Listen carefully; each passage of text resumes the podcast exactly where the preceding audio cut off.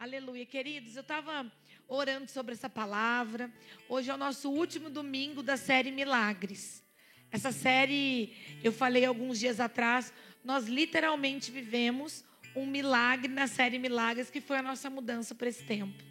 Quem compartilhou desde o hotel, desde os dias que a gente estava lá, do quanto isso era distante, do quanto isso era difícil, e o Senhor realmente fez grandes coisas por nós. Então, muito mais do que pregar, do que viver uma série, nós sentimos na pele a glória de Deus, o milagre do Senhor sobre essa igreja, amém? E eu estava orando sobre isso, e o nome dessa pregação é Nana Neném. Agora adivinhem quem deu o nome para essa pregação? Fala a verdade. Vocês acham que combina comigo esse nome?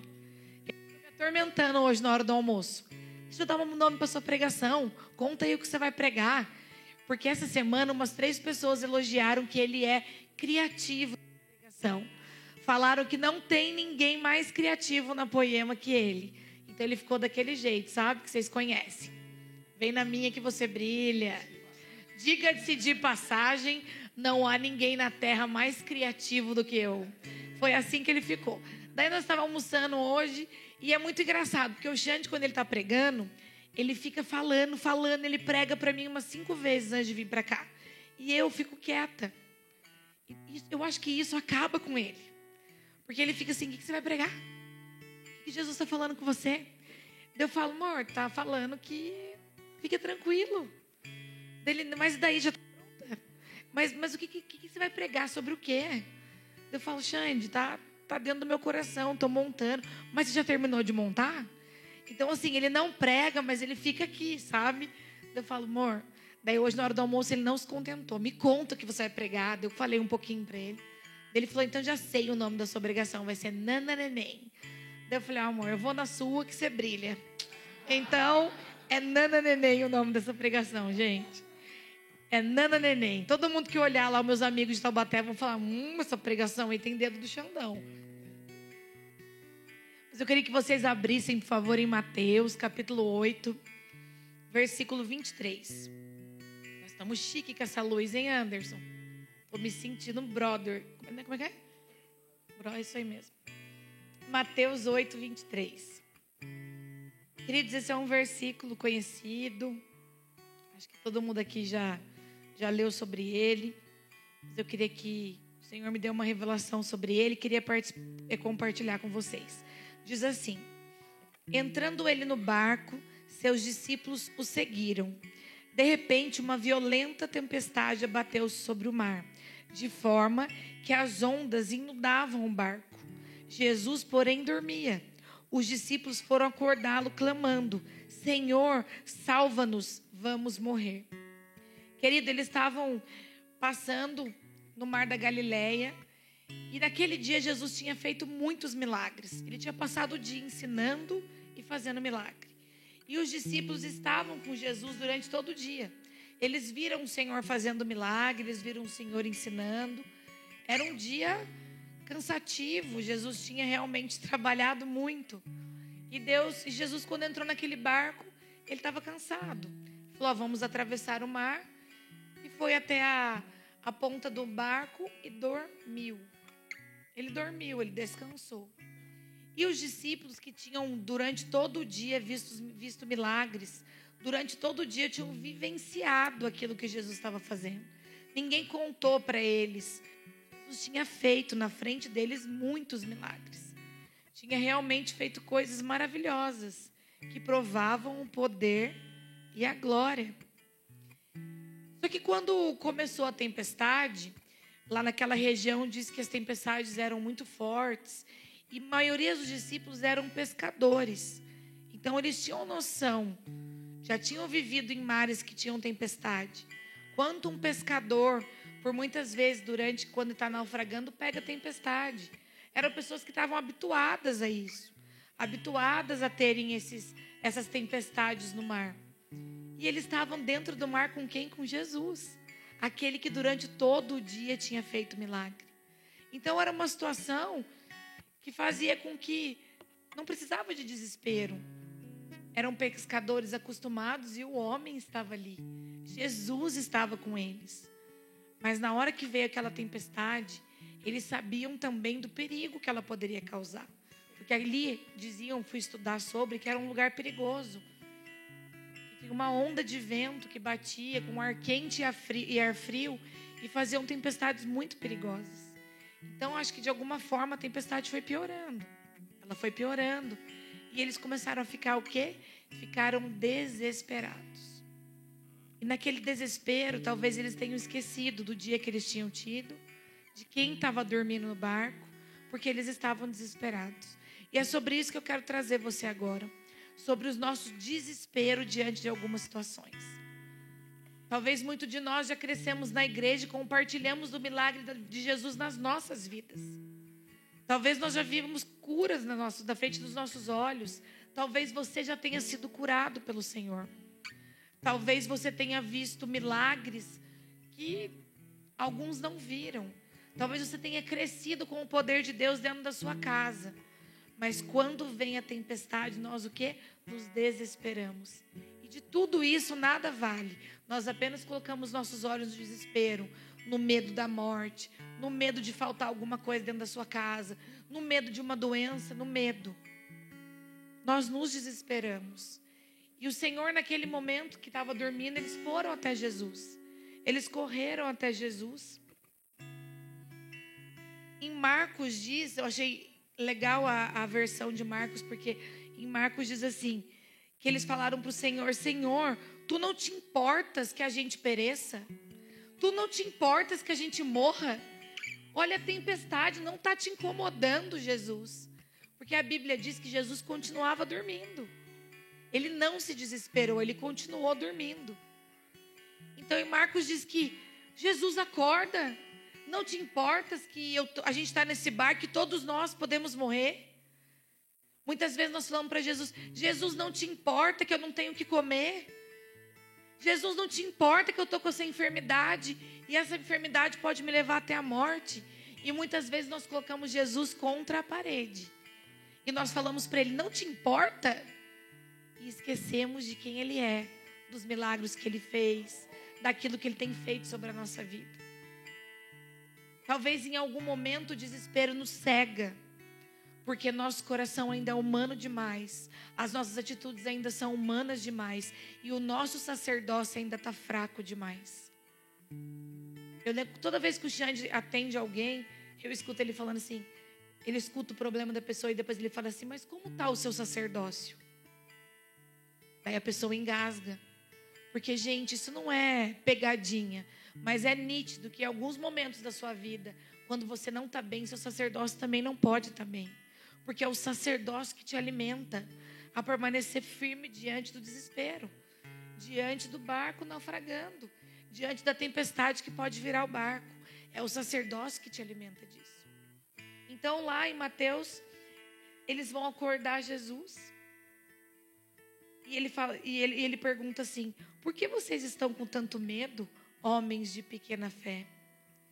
Então ele se levantou, repreendeu os ventos, o mar e fez completa bonança.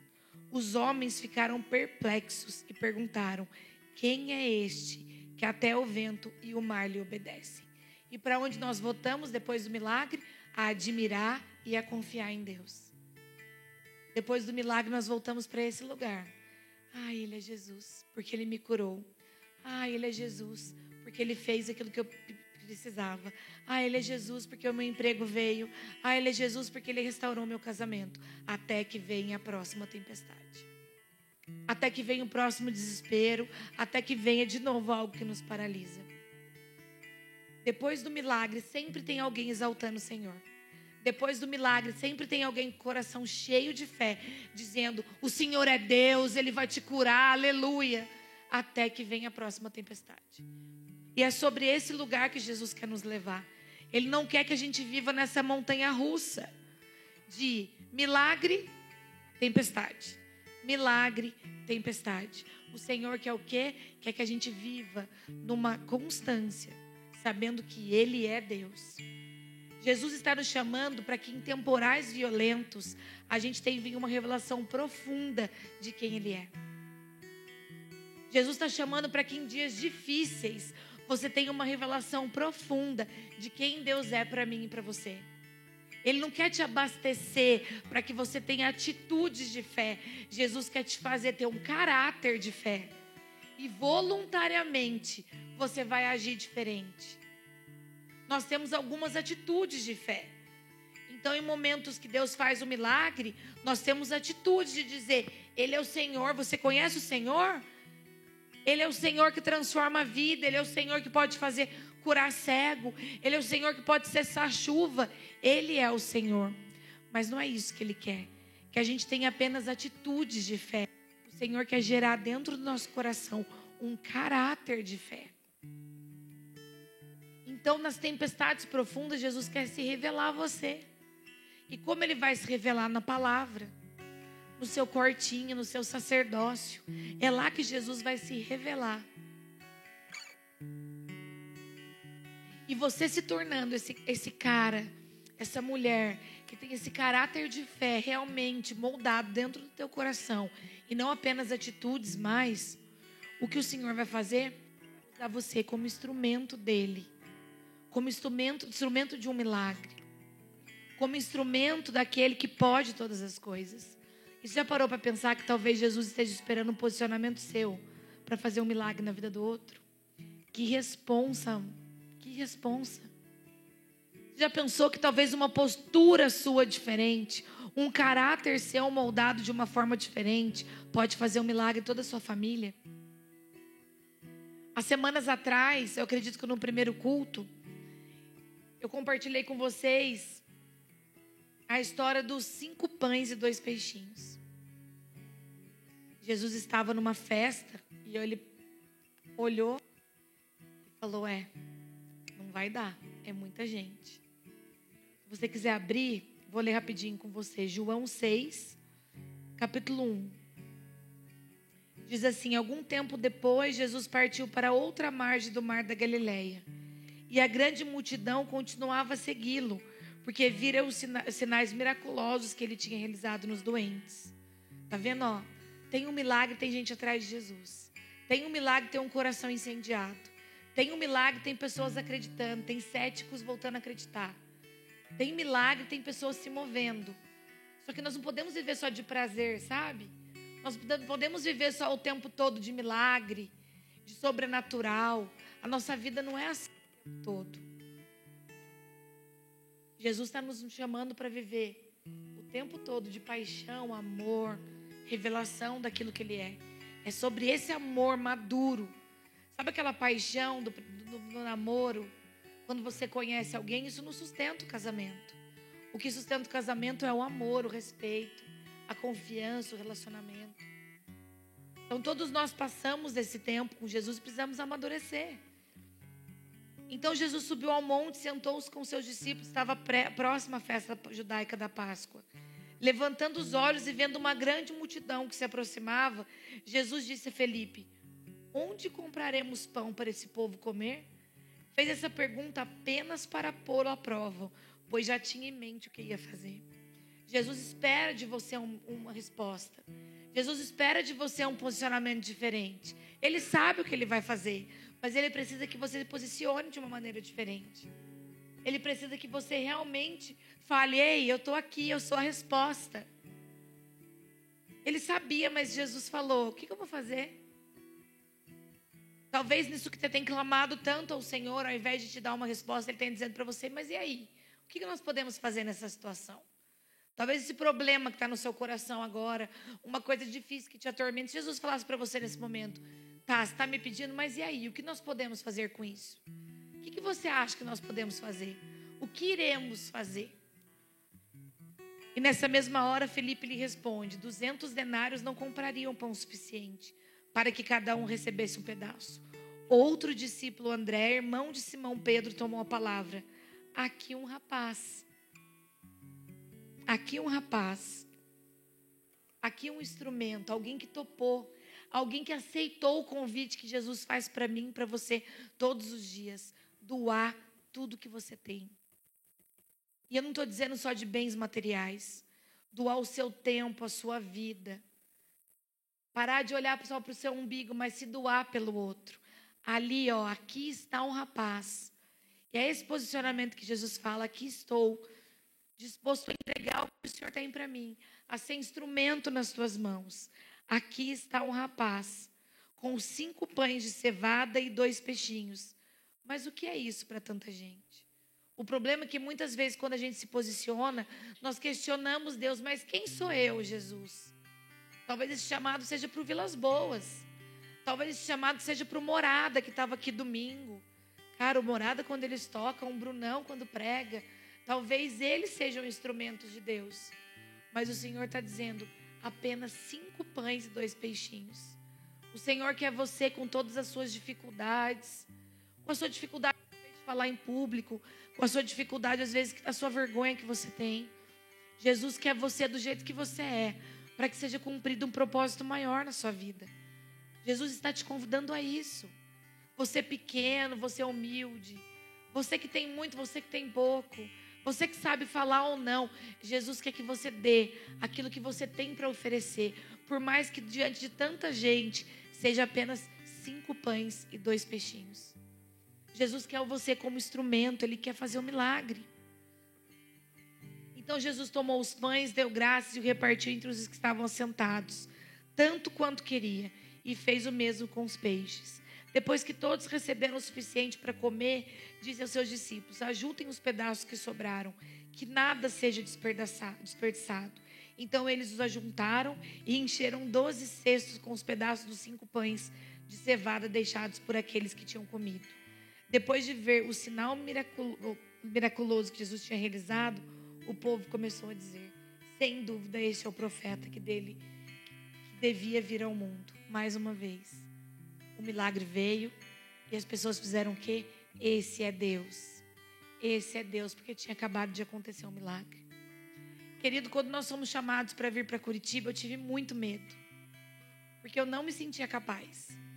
Porque eu não sentia capaz que talvez eu tinha o perfil dessa cidade. Porque talvez eu ouvia dizer que aqui era uma cidade grande, aqui tinham muitas, muitas pessoas que sabiam muito da Bíblia, tinham igrejas grandes, prósperas, pessoas que não eram pequenos como nós. Eu tive muito medo, eu me senti incapaz, eu achei que não conseguiria. Eu achei que eu estava acabando com a minha vida, eu achei que talvez eu pudesse mexer com a vida da Malu, talvez eu estivesse fazendo errado de largar minha família para trás. A chegou e me falou: Nós estamos indo para Curitiba porque Jesus me deu uma palavra. Ao mesmo tempo que aquilo quebrava no meu coração, eu dizia: Jesus, mas eu só tenho cinco pães e dois peixinhos. Eu lembro que eu sentava lá em casa e falava: Senhor, só tenho isso, eu não sei falar direito. Nós nem temos tanta postura de pastor, a gente é novo. O Xande tem um monte de tatuagem, até isso eu falava. Como que vai ser para os curitibanos? Eu não tenho nada, eu só tenho cinco pães e dois peixinhos. Jesus, e é uma multidão. É uma capital, é uma cidade gigante. O Senhor não me manda aqui para Caçapava, para Tremembé. Eu só tenho cinco pães e dois peixinhos, Jesus.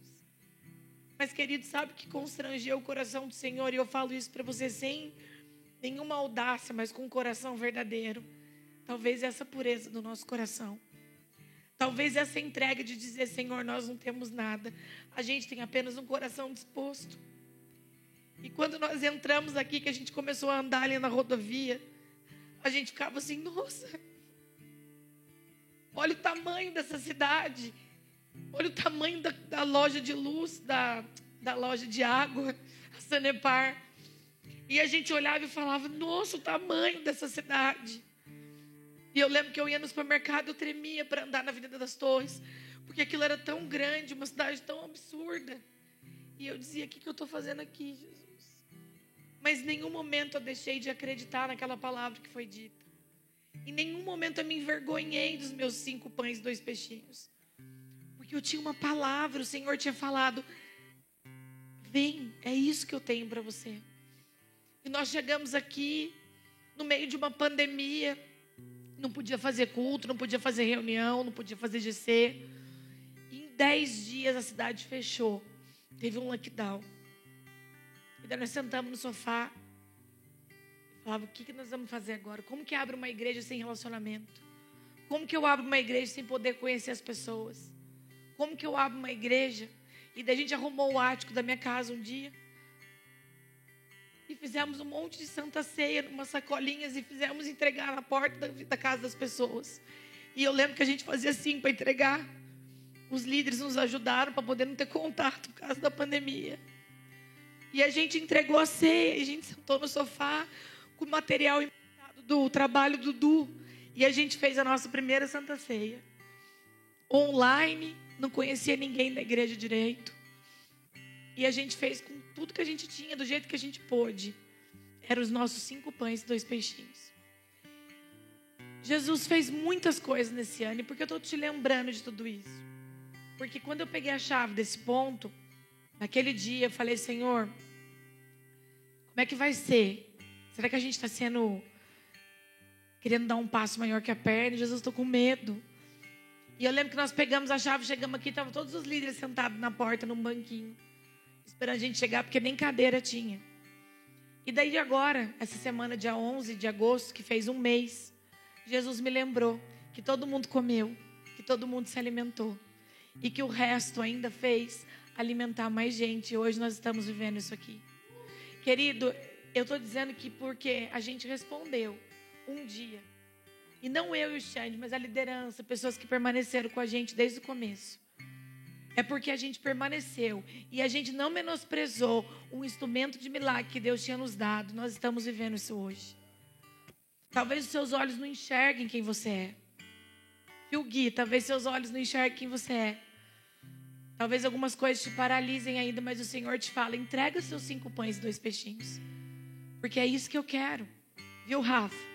Talvez muitas vezes você fala, não, isso não é para mim. Será? Jesus está pedindo seus cinco pães e dois peixinhos. Viu, Karen? Os seus cinco pães e dois peixinhos são preciosos. Cada um com aquilo que carrega.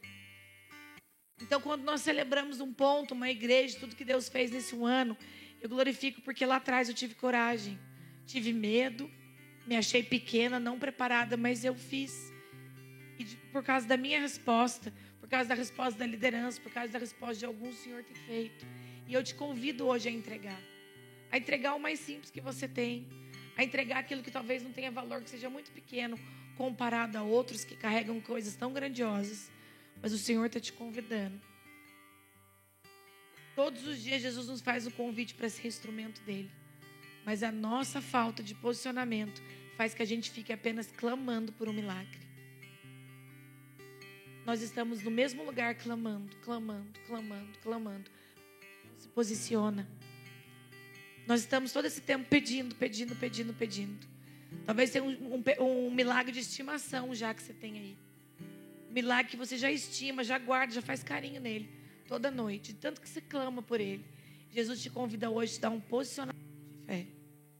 Jesus te convida hoje a agir de uma maneira diferente. A agir de um modo diferente. Ele não quer mais que você tenha esse animalzinho de estimação. Milagre não é isso. Ele quer que você se entregue com o que você tem para que ele faça um propósito maior na sua vida. Jesus está te chamando hoje a te posicionar com o pouco que você tem, para que esse milagre deixe de ser de estimação e possa existir para a glória de Deus. Para a glória de Deus. Um pouquinho depois, lá na passagem do sobre a tempestade, a gente fala sobre gadareno. Mas eu queria que vocês abrissem na outra versão, em Marcos, capítulo 5. Marcos, capítulo 5, versículo 1. Vocês estão felizes? Vamos lá, igreja, vamos lá. Jesus está fazendo uma coisa nova. Jesus está nos chamando para algo novo. Não é só uma estação de um tempo, de um hotel. É algo novo, é um tempo novo na minha vida e na sua. Jesus tem uma nova estação para mim e para você. E não podemos permanecer. O Gubro não falou sobre isso. Não dá para permanecer com as mesmas roupas, com as mesmas vestes, com os mesmos palavreado. É uma nova estação, então é um novo posicionamento. É uma nova estação, então agora eu vou agir diferente. Jesus está te convidando a isso. Não é permanecer do mesmo jeito. Se a nuvem anda, eu caminho de, também junto com ela. Eu me posiciono diferente junto com ela. E lá em Marcos, capítulo 5, versículo 1, diz assim: Eles atravessavam o mar e foram para a região dos Gerazenos. Quando Jesus desembarcou, um homem com um espírito imundo veio dos sepulcros ao seu encontro. Esse homem vivia nos sepulcros e ninguém conseguia prendê-lo, nem mesmo com correntes. Pois muitas vezes lhe haviam sido acorrentados pés e mãos, mas ele arrebentava as correntes e quebrava os ferros de seus pés. Ninguém era suficientemente forte para dominá-lo. Noite e dia ele andava gritando e cortando-se com pedra entre os sepulcros e nas colinas. Quando ele viu Jesus de longe, correu e prostrou-se diante dele e gritou em alta voz: Que queres comigo, Jesus, filho do Deus Altíssimo? Rogo-te por Deus que não me atormentes. Pois Jesus lhe tinha dito: Saia deste homem, espírito imundo. Então Jesus perguntou: Qual é o seu nome? Olha isso, gente. Meu nome é Legião, respondeu ele, porque somos muitos. Penso que esse homem vivia. Penso que esse homem vivia e implorava a Jesus com insistência que não os mandasse sair daquela região. Um grande, uma, uma grande manada de porcos estavam pastando numa colina próxima. Os demônios imploraram a Jesus: manda-nos para os porcos para que entremos neles. E ele, ele lhes deu permissão, e os espíritos imundos saíram e entravam nos porcos. A manada de cerca de dois mil porcos atirou-se precipício abaixo, em direção ao mar, e, ele, e nele se afogou. Os que cuidavam dos porcos fugiram e contaram esses fatos na cidade e nos campos, e o povo foi ver o que havia acontecido. Quando se aproximaram de Jesus, viram ali o, o homem que fora, que fora possesso da legião de demônios, assentado, vestido, em perfeito juízo, e ficaram com medo. Jesus volta à dignidade, Jesus faz promessa completa. Aquele homem estava digno, sentado, vestido, porque ele tinha tido um encontro com Deus. Porque ele tinha sido um milagre verdadeiro, a postura dele era diferente. Ele era um novo homem. Ele não é mais aquele cara possesso, ele era um novo homem, com uma nova vestimenta, com um novo posicionamento. Ele tinha visto o um milagre, mas não, ele era um milagre. Ele não apenas via um milagre, ele se tornou um milagre. Jesus tocou, ele se tornou. E ele não era mais a mesma pessoa. Querido, Jesus tocou em você, você aceitou o Senhor. Você é uma nova criatura, você é um milagre. E você não pode mais agir da mesma forma. Você não pode mais andar cabisbaixo, chorando porque você tem apenas cinco pães e dois peixinhos. Você tem que glorificar a Deus com uma nova, um novo, uma nova vestimenta e dizer: olha isso aqui, isso aqui é instrumento do Senhor. Isso que o Senhor te deu é instrumento dele. Glorifica a Deus pelo que você tem, ainda que seja pouco. Glorifica a Deus com aquilo que Ele te entregou, ainda que aquilo não dê para tudo. Glorifica a Deus porque você é um milagre. Porque você é um milagre do Senhor. O Senhor te tocou e você já não é a mesma pessoa. O Senhor te deu uma nova dignidade.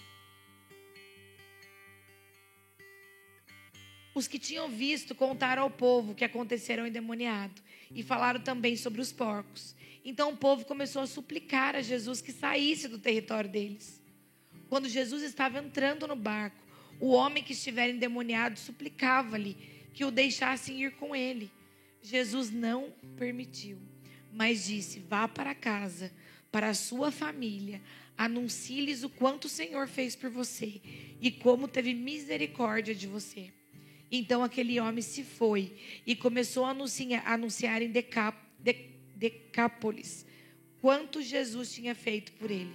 Todos estavam admirados. Eu fui estudar e o meu guia turístico aqui da Bíblia, quando eu contei para ele que eu ia pregar sobre esse versículo, ele falou: Ó, oh, pega essa, pega essa, vou te contar. Eu falei: Fala, Xandão. Olha, Decápolis significa dez cidades. Era, uma, era, uma, era um lugar que tinham dez cidades.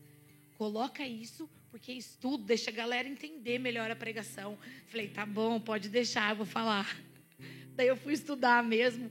Na Bíblia de Estudo já falava sobre isso. Então ele foi para um lugar que havia dez cidades. E lá ele anunciou o evangelho, anunciou aquilo que Deus tinha feito sobre a vida dele. E eu quero te falar sobre isso. Jesus fez algo na sua vida. Jesus fez um milagre na sua vida. Tenho certeza que de alguma forma todas as pessoas que estão aqui podem testemunhar de algo que Deus fez. E o que, que nós queremos? Ficar lambendo lá o Jesus, escondidinho na igreja, pegando o seu milagre, dizendo: Esse é um milagre, esse é um milagre. Jesus mudou minha vida, Jesus restaurou meu casamento, mas ainda Jesus precisa me dar um emprego, ainda precisa dar uma casa. Ele só restaurou meu casamento, então ele precisa Está ali, agarradinho em Jesus, pegando o seu milagrinho, pequenininho, e falando para Jesus: tá bom, mas eu quero mais. Mas, ó Jesus, eu quero mais. Querido, não. Jesus não te chamou para ficar com ele. Jesus te chamou para receber dele, mas proclamar para outras pessoas aquilo que fez a sua vida. Entra no seu quarto, recebe do Senhor, tem relacionamento com Ele, mas vai para fora e proclama das boas novas que Jesus fez na sua vida. Jesus está pedindo que nós sair, vamos sair, vamos para fora, vai para sua família, proclama aquilo que Jesus fez na sua vida. Mas nós queremos ficar no nosso conforto, no nosso ministério. Eu sou tia da salinha, eu sou do louvor, eu toco bateria, eu fico lá na mesa de som, e aqui eu tô com meus irmãozinhos, comendo linguiçada, reformando ponto. E é isso, Jesus, obrigada. É confortável. É confortável, querido. Mas Jesus restaurou a sua vida e agora ele te pede: olha, vai, não quero que você fique aqui. Vá para fora, proclame aquilo que eu fiz sobre a sua vida. E daí você vai alcançar dez cidades. Você vai levar o evangelho e você vai transformar a vida das pessoas. O problema é que você ainda, depois de tudo isso, não acredita que isso é para você. Talvez seja para os evangelistas da igreja. Talvez seja para aqueles que têm um chamado para isso. Mas não para mim, querido, não. Jesus fez um milagre em você, para que as pessoas possam dizer, através da sua vida, realmente Ele é Deus. Porque aquele cara, ele, traía, mas ele não trai mais. Ele roubava, mas ele não rouba mais. Ele enganava, mas ele não engana mais. Ele mentia, mas ele não mente mais. Ele devia, mas ele não deve mais. E daí eles vão olhar para sua vida e vão dizer: Eu vejo realmente que ele é Deus. Nós precisamos ter esse posicionamento. Querido, não estou julgando, mas nós temos uma cultura aqui em Curitiba, né, de ser mais na nossa. E isso não é um problema, a gente tem que respeitar a cultura de cada lugar. Mas, querido, de alguma forma, Jesus pode usar você como instrumento na vida de alguém. Quantas pessoas você tem contato por dia? Quantas pessoas são tocadas pela sua vida por dia? Hoje eu estava estudando sobre isso, eu passei num, na, na, na, na, internet, abre aquela janelinha, sabe? Como é que chama aquilo da internet? É, enfim, passou. E daí apareceu uma frase assim embaixo. É, se você fosse morrer hoje, o que a sua vida importou para o outro? Qual, qual, a importância da sua vida? Qual o significado? Sei que parece meio frase coach, né? Meio frase tem um propósito de vida. Mas realmente me fez refletir. Jesus, se eu morresse hoje, quanto a minha vida tocou a vida de outras pessoas? Então Jesus tem nos chamado a isso, a algo que não fica só em nós, mas no outro. Jesus está falando, eu não quero que você fique aqui comigo. Eu quero que você se alimente de mim, se relacione comigo, mas vá e pregue a toda criatura. Vá e transforme a vida de todas as pessoas, porque elas vão ver o milagre em você. Então é sobre isso que Jesus está nos chamando. Essa igreja aqui, esse milagre que nós vivemos todos os dias, eu poderia contar vários para você que nós vivemos nesse um mês. Vários, sobrenatural, gente. Sobrenatural que nós vivemos aqui. É impressionante os detalhes. É impressionante, é uma coisa que eu não consigo acreditar. Todos os dias eu com o a gente entra aqui e a gente fala: não é possível, é só Deus. O Senhor está nessa casa. O Senhor está na Poema Curitiba. O Senhor está aqui porque Ele fez esse lugar. não tem mão de homens, não tem vontade de homens, é as mãos do Senhor. E é sobre esse, esse sobrenatural que Jesus te convida. Ele não quer que lá na frente você fale, eu conquistei, porque eu sou muito bom. Não, Jesus quer que você fale, eu conquistei, porque até aqui o Senhor nos ajudou. A glória é dele, querido. A glória é dele, tudo tem a ver com ele, o propósito é dele, não é nosso. Cada detalhe desse lugar, nesse mês, tudo isso Deus fez para quê? Para nos encorajar a continuar fazendo o milagre que Ele tem para a igreja de Curitiba, para a Poema de Curitiba. Eu me lembro de muitas vezes nós falarmos alguma coisa e alguém chegar com a coisa que a gente tinha acabado de falar. Eu lembro que o Xande falou que queria um sofá preto de couro. Eu falei, Alexandre, mas o Xande, quando cisma com alguma coisa, meu Jesus Cristo. Eu falei, Xande, mas por que sofá de couro? Tipo, ele é aleatório, ele está no meio do negócio, eu quero sofá de couro. Eu falei, mas por que, querido? Um sofá de couro agora? Do que, que você está falando? Não, um sofá de couro, daí ele sobe, ele já mede a parede, porque ele quer um sofá de couro. E ele já começa a imaginar um sofá de couro. Daí ele repete para todo mundo que ele quer um sofá de couro. Falei, Jesus Cristo, nós vamos ter um sofá de couro. Daqui a pouco uma líder aqui da casa me liga, oi querida. Falei, ô oh, querida, você tá bem? Eu estava aqui em casa e estou olhando para o meu sofá de couro preto. E eu falei, esse sofá ia ficar legal na igreja. Aí meu coração falou assim, lá vai o Xandão, Jesus mimar ele mais uma vez. Poxa vida. Ah, dela, você não gostou do sofá de couro? Mal sabia ela que eu estava falando, né? O Xandão vai eu falei, não, acho super legal o sofá de couro. Ela falou, vou levar, já estou ligando para o irmão do GC que tem uma, um, um furgão, que já vai levar o sofá de couro. E estou mandando o tapete preto também. Daí eu falei, Xande, ele, oi. Falei, ah, alguém chamou o sofá preto. Hã? Sofá preto, Xandão. Tem o sofá preto. Jesus já mandou o sofá preto que você queria. Tá vendo? Nós ganhamos sofá preto. E era assim, querido. Era assim e tem sido assim. E Jesus te convida hoje a fazer isso sobre a sua vida.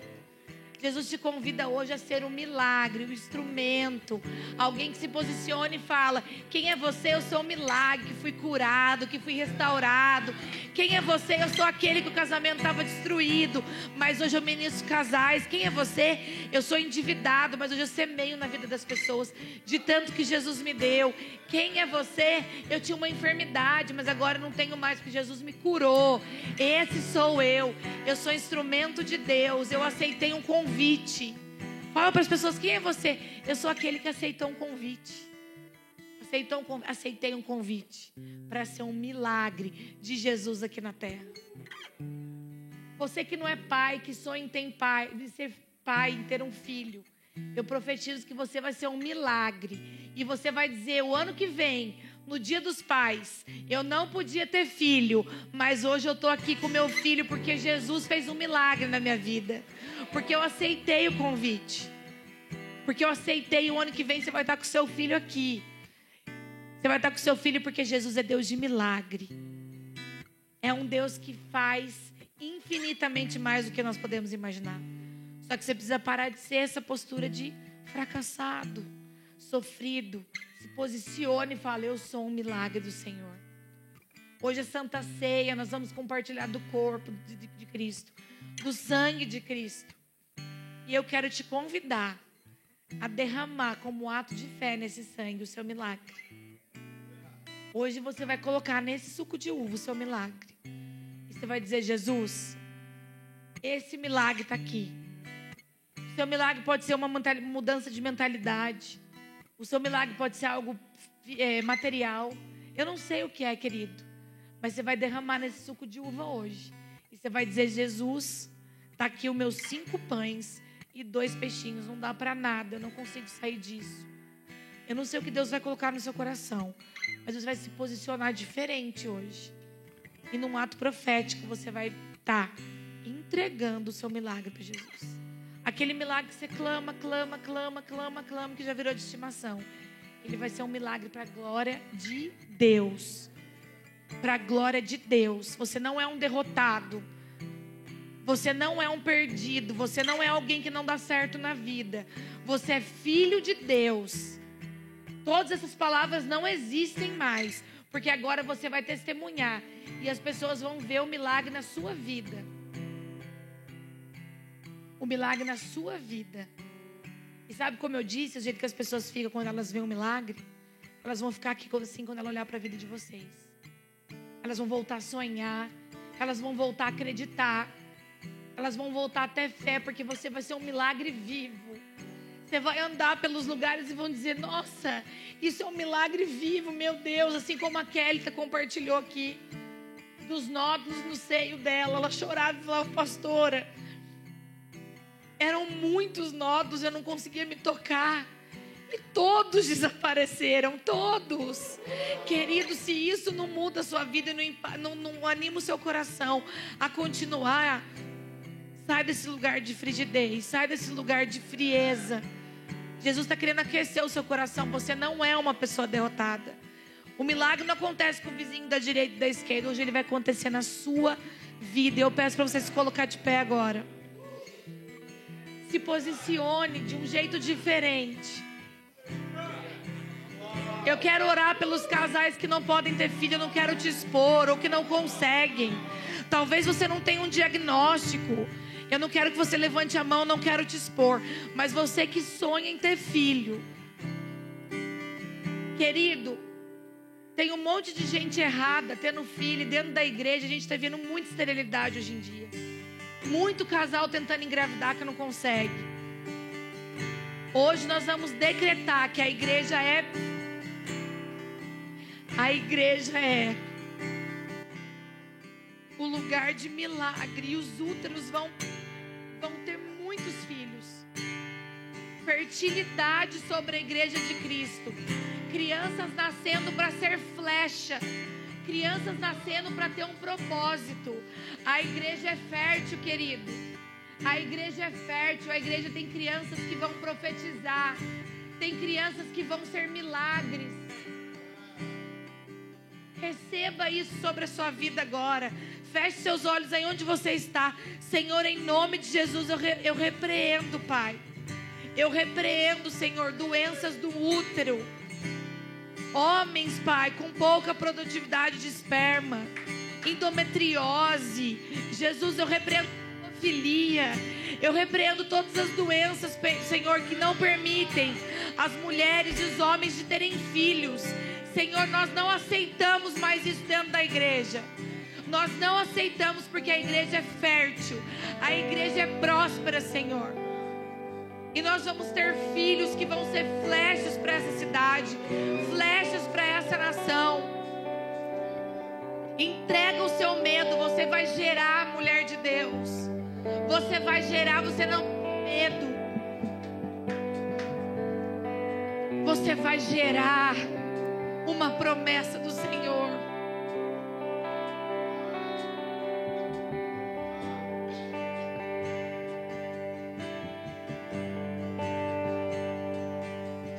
Convida. Você quer ser o meu instrumento de milagre? Jesus olha no seu olho e diz: Você quer? Você quer? Você aceita? Eu te convido, você aceita? Você aceita ser o meu milagre?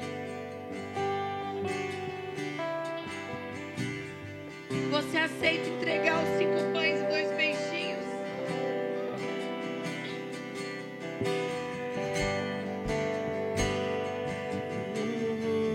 Você aceita, querido?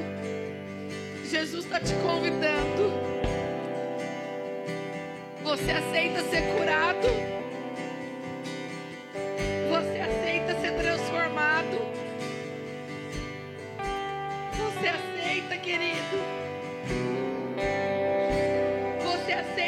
Casamento seja restaurado?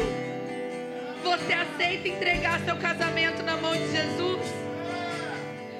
Você aceita que sua vida financeira seja transformada? Você aceita entregar sua vida financeira nas mãos de Jesus? Você aceita viver seu ministério, mas você deixa que Jesus guie seu ministério a partir de hoje? Você aceita, querido? Está te perguntando: você aceita entregar a sua vida nas minhas mãos? Você aceita